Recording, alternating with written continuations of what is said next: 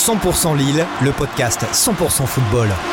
Tout le monde est heureux, c'est des moments, c'est des moments magiques. Hein. La frappe C'était exceptionnel Même lui ne revient pas Avec la Voix du Nord, 20 minutes et Weo. Salut à toutes et à tous et bienvenue dans ce nouveau numéro de la saison de 100% Lille, le podcast entièrement consacré à l'actualité du LOSC. Vous nous écoutez sur La Voix du Nord et sur 20minutes.fr et vous nous regardez aussi sur Weo car ce podcast est diffusé à la télé. Pour ce nouveau numéro, on reçoit Antoine Plaquet de Weo. Salut Antoine. Salut François, bonjour à tous. Sébastien Noé, spécialiste du foot, du cyclisme, dans à peu près tout à, La Voix du Nord. Salut Seb. tout ça, ouais. Salut.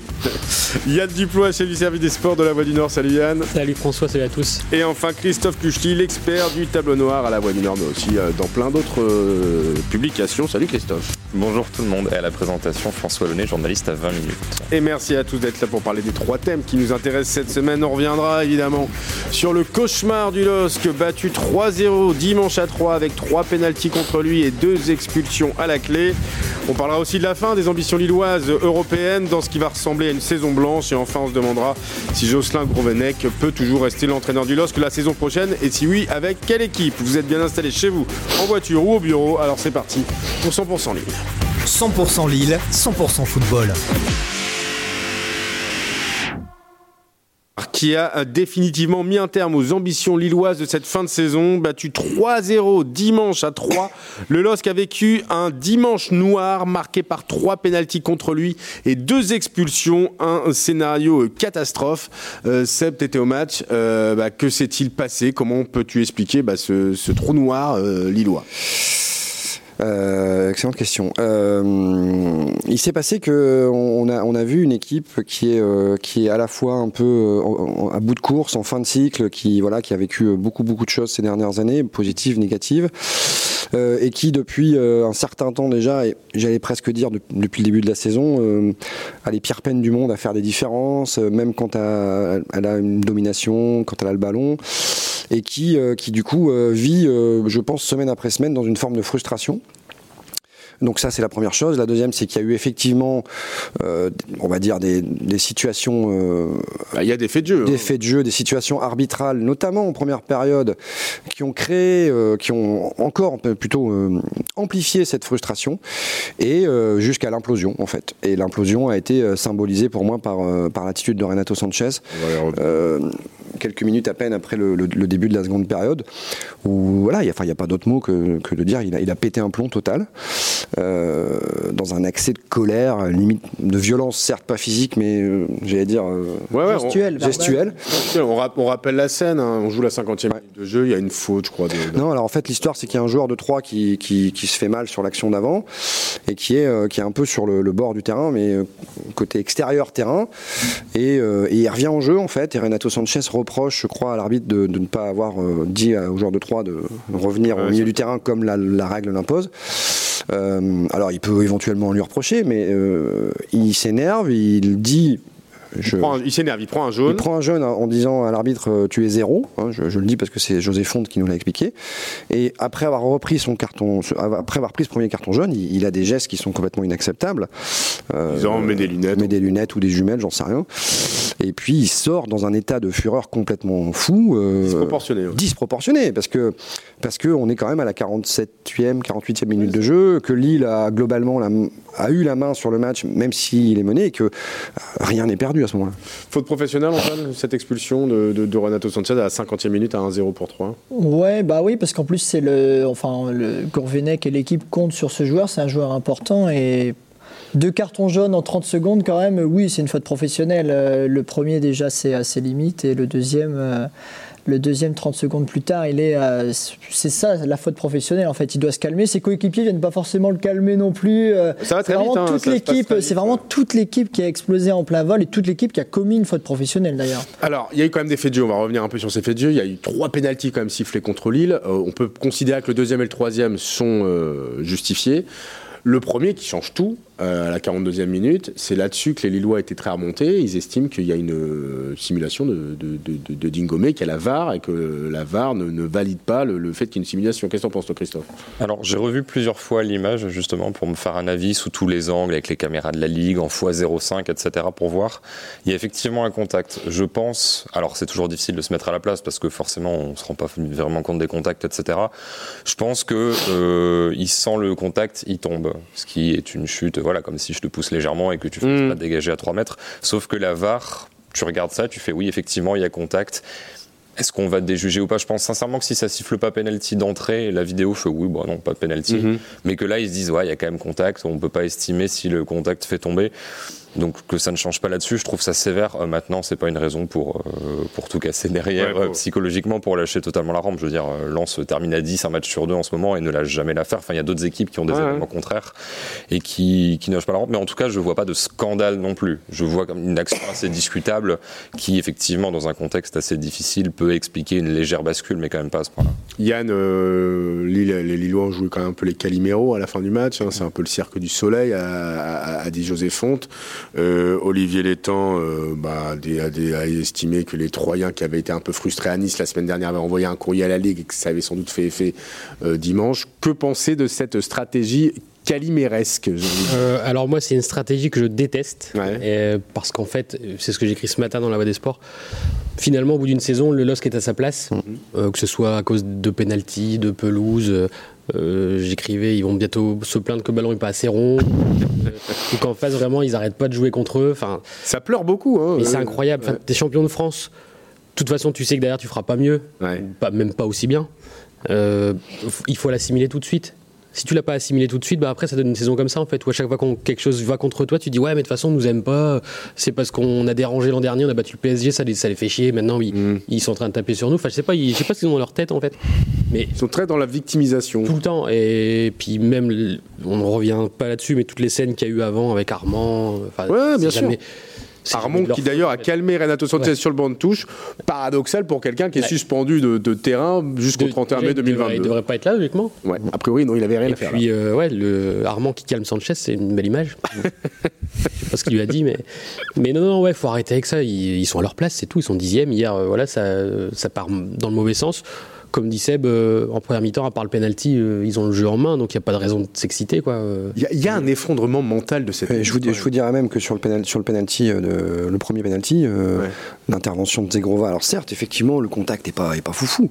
Enfin, euh, il n'y a pas de danger en fait. hein. Ouais, laisse-le faire. hein. Il est, dans, il est dans la surface, dos au but, et même pas, enfin, dos au but, dos à la ligne de, de, de- de sortie.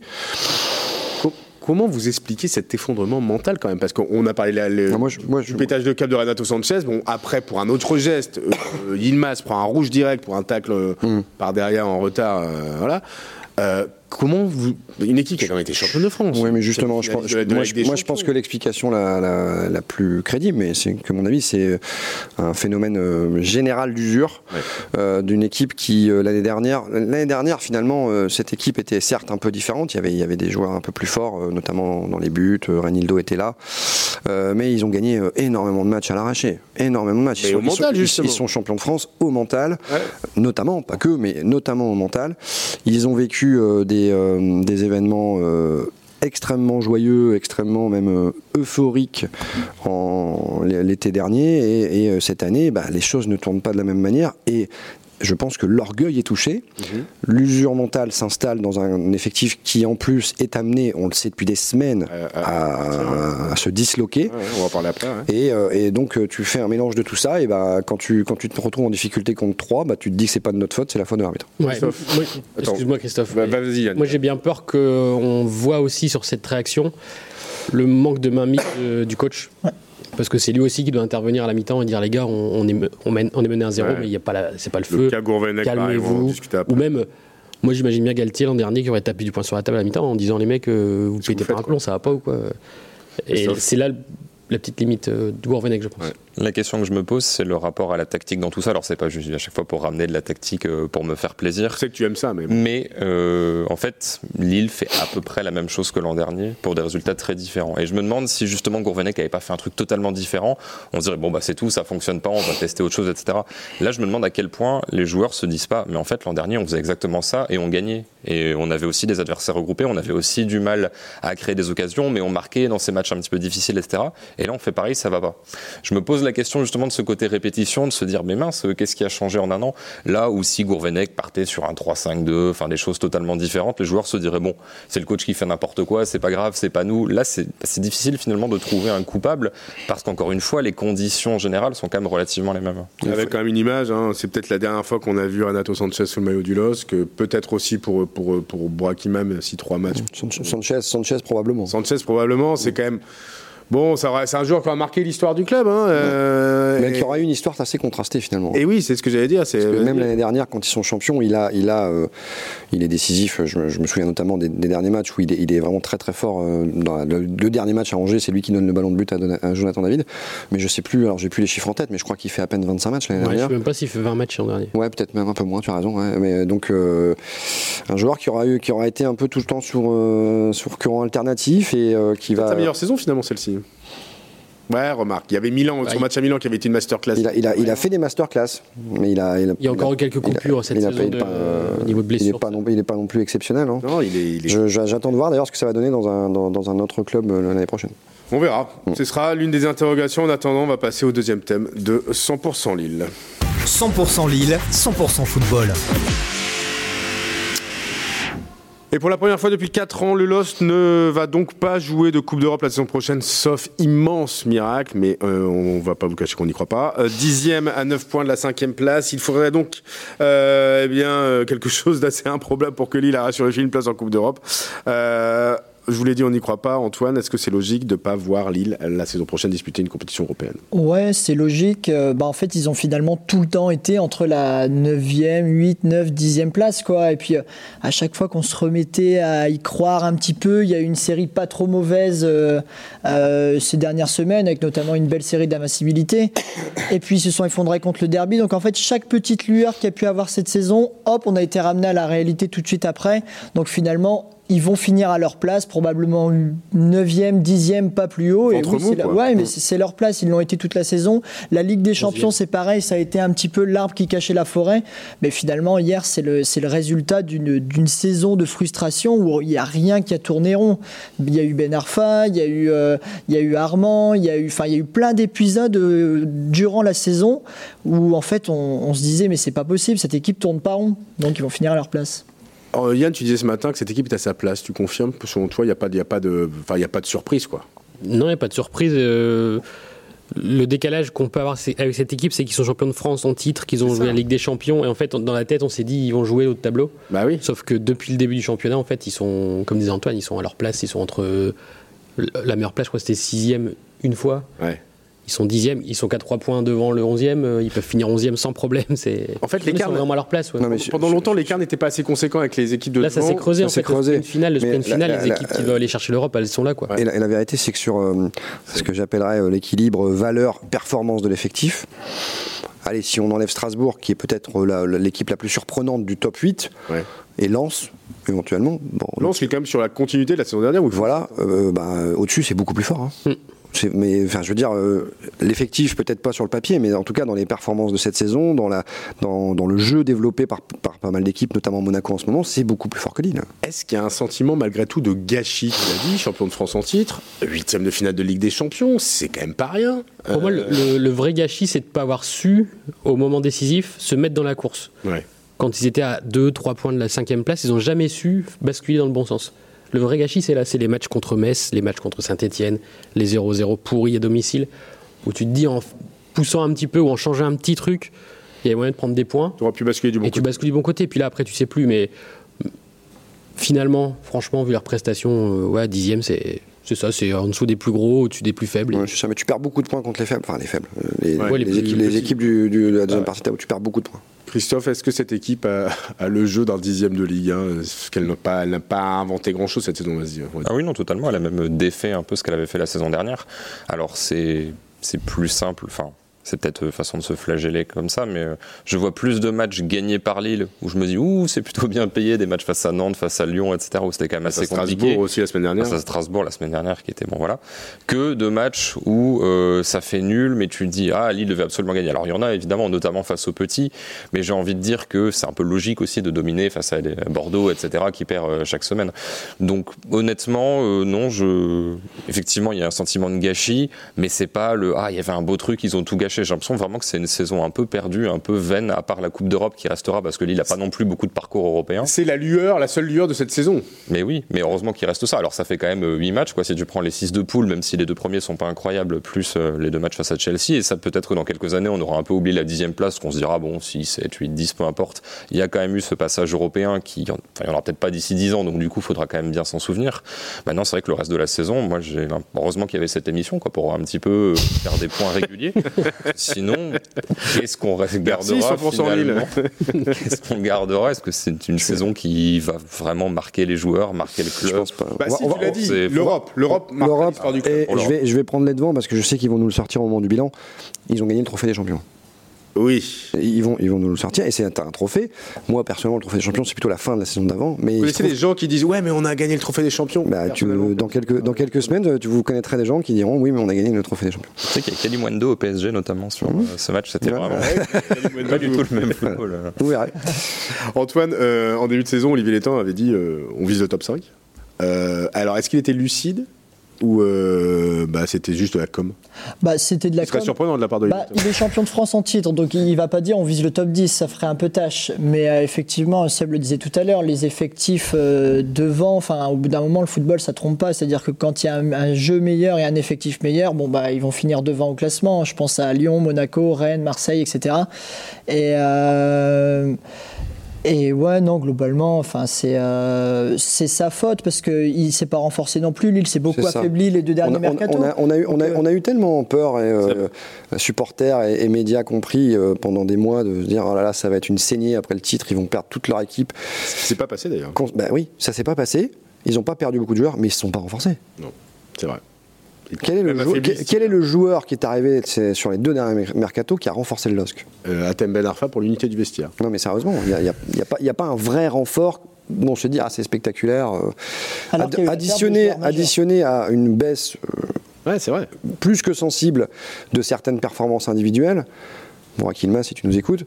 euh, Non. Non, je pense pas. et ben forcément, ils se retrouvent à leur place. hein. Ils se retrouvent évidemment à leur place. Et, euh, et je pense, moi, qu'il y a une. Dans, dans toute cette année qui vient de se passer, il y a une faute euh, sportive euh, grave, un, Majeur. majeur, c'est le départ de Renildo. Ouais. C'est ce qui a mis dans la tête, euh, enfin moi ce que j'ai su, c'est que dans la tête des joueurs, euh, le C'était départ un- de Renildo était hyper mal vécu. Ouais. Le message envoyé Ouais. était pas le bon. Dernier jour du mercato. Il a, il, a, il, a, il a déjà, déjà affaibli l'équipe, clairement, parce qu'il avait pris une dimension quand même euh, très très intéressante dans l'équilibre défensif global. Bot- Botman en parle il y a quelques semaines, ils avaient l'habitude de jouer ensemble. Eh oui, voilà. les quatre, hein. Euh, et, et effectivement, je, je rejoins totalement Yann, ça a été un message envoyé euh, au reste du groupe Dernier jour du mercato. qui est de dire ouais, bon, ok, d'accord. C'est la fin des ambitions. C'est la fin des ambitions, quoi. Voilà. Ouais. Parce que quand encore, un- t'as dans le encore l'Europe à jouer, t'avais encore la Coupe de France, euh, non, t'avais plus la Coupe de France à jouer, pardon, mais t'avais quand même encore la, un, une- un huitième de finale Ligue des Champions. Encore Tu vends, un de tes, tu vends un de tes titulaires indiscutables. Bien sûr que financièrement, ça s'entend. À six mois de la fin de son contrat, ça s'entend, évidemment. Le message a été, à mon avis, très négatif. On a été trop sur l'aspect économique que sur l'aspect sportif. Et ça, on le savait. C'était le tiraillement euh, Non, mais- Mais sinon, sinon, si tu vends, si tu sais que tu vas vendre un joueur comme ça, Yann. tu le dis tout de suite dès le Oui. du mercato, tu dis bah on va vendre un joueur, Renildo est sur les tablettes de plusieurs clubs.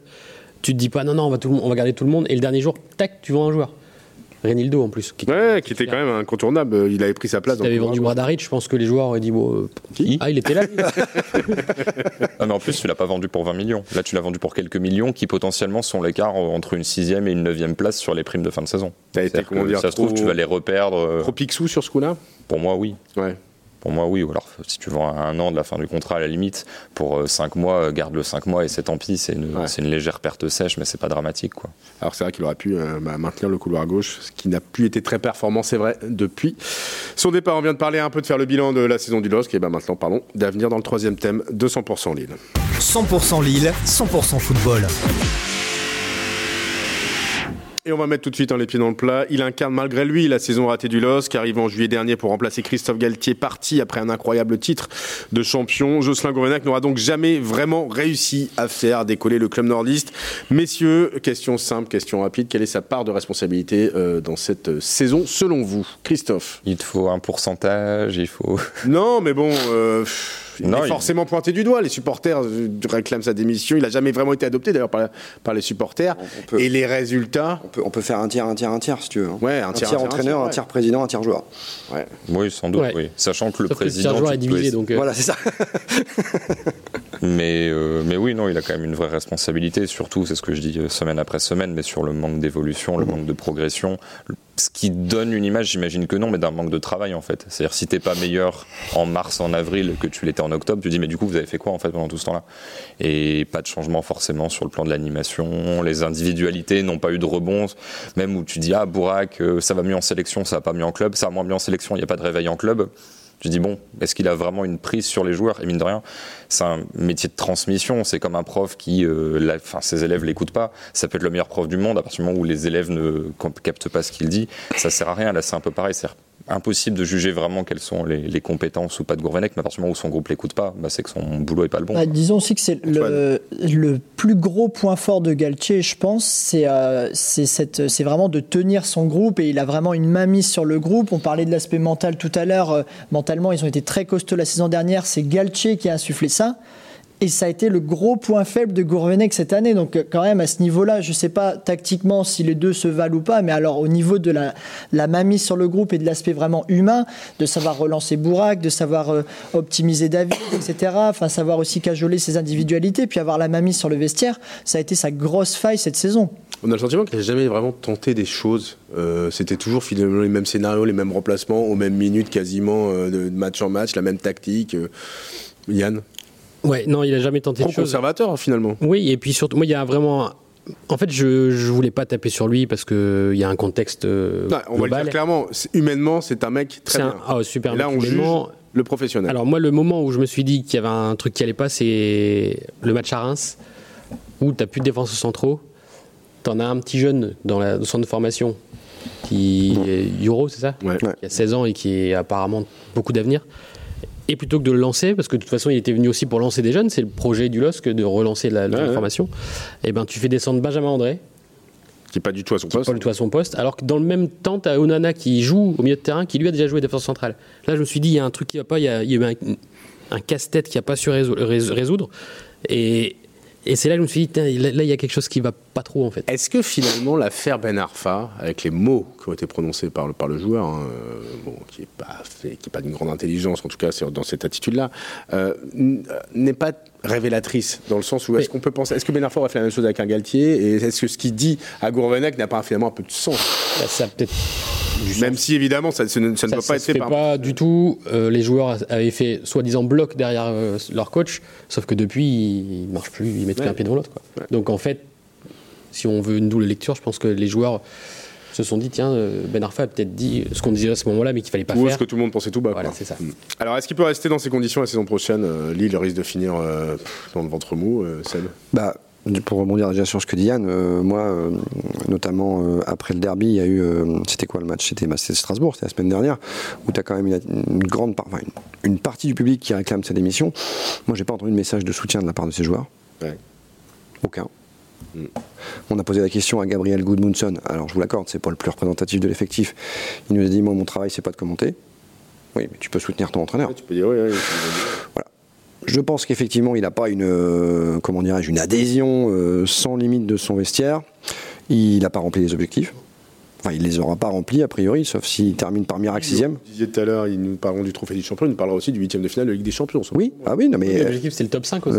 euh. En fait, il y avait le trophée des champions, le- un bon parcours en Coupe d'Europe et le Et top, le top 5. 5. Donc il y en a un Top qui 5, peut on n'y est pas. pas, ouais. Et, euh, et puis, euh, je pense que c'est effectivement pas trop tenable parce que j'ai du mal à imaginer, après tout ce qu'il a vécu cette saison, qu'il puisse être l'homme de la reconstruction. Et c'est c'est ce qui va se passer cette année à Lille. Il va falloir reconstruire, enfin cette année, dit, hein. cet été, pardon. Avec quelle équipe hein Euh, Ah bah, va- ça, c'est on- une autre, une autre question. Non, mais, non, mais regardez, fin de contrat, Fonte, Yilmaz, Sheka, Gerbic, Pied. Bon, a priori, les cinq sont, sont, sont Non, non, je pense que Fond va rester. Euh, peut-être José Fonte, encore que. Pour des raisons euh, Mm. peut-être euh, plus familial que sportif, mais bon, ça, c'est un, c'est un autre. Enfin, il, a, il a le niveau hein, pour l'instant. Plus qu'un an, plus qu'un an de contrat, Benjamin André, Selic, Renato Sanchez qui va partir, Jonathan Bamba qui va sans doute partir, euh, Liadji peut-être pas. Départ probable, Jonathan David, euh, Zen Botman. Euh, ce qui fait que j'ai noté les joueurs qui pourraient rester sûrs Gunmundsson, Onana, Zegrova, Diallo, Wea. Alors tu peux faire un futsal, mais euh, pour euh, euh, faire une équipe, ça semble un peu limité. Euh, comment ils vont faire? Et ils vont, ils vont, bon, ils vont faire, ils vont recruter. ok. Écoutez, ouais, mais quel argent? Ah bah ils, ils vont quand même, Pour vendre. ils vont quand même récupérer un peu d'argent là. Enfin, je, je sais pas évidemment toute la question est là on va pas rentrer dans des détails trop financiers Non, de savoir comment Il faut, il faut qu'on garde des thèmes pour les voilà, comment, ils gèrent leurs dettes, tout ça et tout. Mais en tout cas, ce qui est sûr, c'est que sur l'exercice annuel, euh, je pense pas que Lille va être en difficulté financièrement. hein. Oui, ils vont, ils vont, ils vont vendre pour, à mon avis, au minimum 70-80 millions. Euh, ils, vont ils ont récupéré, je crois, plus de 60 millions sur la Ligue des Champions. Ils vont récupérer, ne l'oublions pas, 80 millions. Alors, c'est pas, pas d'une pas une seule fois, parce qu'il y a l'histoire de la société commerciale de la Ligue. Donc, non, c'est pas cette année que ça va être compliqué. Après, ça veut pas dire qu'ils vont faire des recrutements comme on l'a vu ces dernières années. Personne va recruter Renato Sanchez pour 35 millions cet été. Après, enfin, euh, je vais peut-être défendre un petit peu Gourvenec, mais est-ce qu'il ne faut peut-être pas euh, compter sur lui la saison prochaine? Est-ce qu'il ne faut pas, en plus de renouveler tout l'effectif, changer de coach? Euh, Peut-être qu'il peut être l'homme de la reconstruction s'il a un mot sur le mercato, etc. Et surtout sans ce complexe de l'après-titre de champion de France, l'après-Galtier, etc. Peut-être que sans ce complexe-là, et avec un peu plus de mamie sur le vestiaire, il a, il a peut-être une petite chance. Un mot sur le mercato, je suis pas certain qu'il l'ait. Quand on voit l'affaire Ben Arfa, où c'est Ouais. clairement un- les temps qu'il a imposé dans le groupe, euh, Mm. je pense que ça veut tout dire sur le mercato. On verra bien la suite. Ce qui est sûr, c'est qu'il y a des profils qui se dessinent en cas de départ de Jocelyn Gourvenec. Il y en a notamment un euh, du côté de Guingamp euh, qui fait une bonne saison et qui est un ancien joueur lillois. Stéphane Dumont, euh, qu'est-ce que t'en penses, euh, Christophe Fichli Ça me paraît pas être un mauvais choix. Après, il explose pas tout non plus avec. Non, non, bien mais sûr. ne serait-ce que pour euh, relancer un peu une dynamique potentiellement avec la formation, parce que tu vas pas, je pense, recruter 15 joueurs. Il y en a 2-3 qui vont venir d'en bas et euh, d'un peu se réconcilier avec les supporters. Je pense que ça passerait mieux de finir dixième avec Dumont qu'avec quelqu'un qui est parachuté de l'étranger. On n'en est pas encore là. Euh, les semaines qui arrivent euh, vont nous réserver pas, mal de surprises et ça tombe bien, puisque sportivement il va plus se passer grand chose dans les prochaines émissions. Merci à tous d'avoir suivi ce nouveau numéro de 100% Lille. Excellente semaine et à très bientôt pour parler du LOSC. 100% Lille, le podcast 100% football. Tout le monde est heureux, c'est des moments, c'est des moments magiques. hein. C'était Nazar exceptionnel Même lui ne revient pas Avec la Voix du Nord, 20 minutes et Weo.